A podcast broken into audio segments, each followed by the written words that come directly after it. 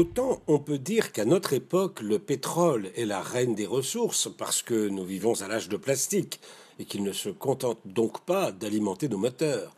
Autant l'eau est d'une autre nature. Elle est une ressource vitale au sens premier du terme, selon l'adage que chacun connaît, l'eau c'est la vie. Pour comprendre l'enjeu du traitement de l'eau douce, nous ne parlons pas ici du traitement des eaux usées, qui est un autre sujet. Il nous faut remettre en mémoire quelques chiffres.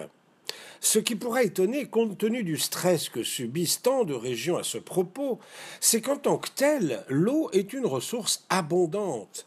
Elle recouvre en effet 70% de la surface terrestre, mais aussi 90% de cette eau sont de l'eau salée, donc impropre à l'usage. Reste donc 2,5% d'eau douce, dont la plus grande partie est immobilisée sous forme de glace au Groenland et sur le continent antarctique, le pôle sud. Ne reste plus donc que 0,7% d'eau douce disponible à la consommation de l'humanité.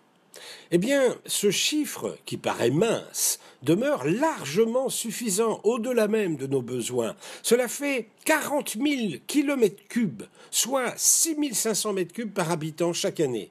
C'est plus qu'il n'en faut quand on pense que des pays privilégiés comme le nôtre n'en consomment que 3300 par individu.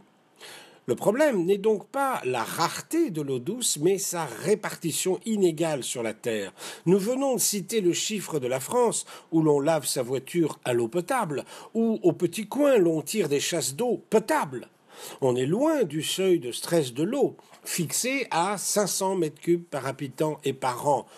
En revanche, un pays comme le Yémen, par exemple, en est à 200 mètres cubes. Chez lui, l'eau douce est un problème quotidien. Et encore ne parle-t-on ici que de l'eau douce, mais il s'agit de la rendre potable.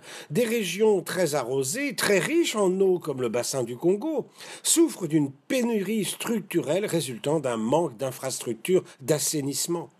Autant l'accès à l'eau potable est universel dans les pays développés, autant il reste un problème pour les autres où il tombe à 80% et même seulement 50% pour l'assainissement.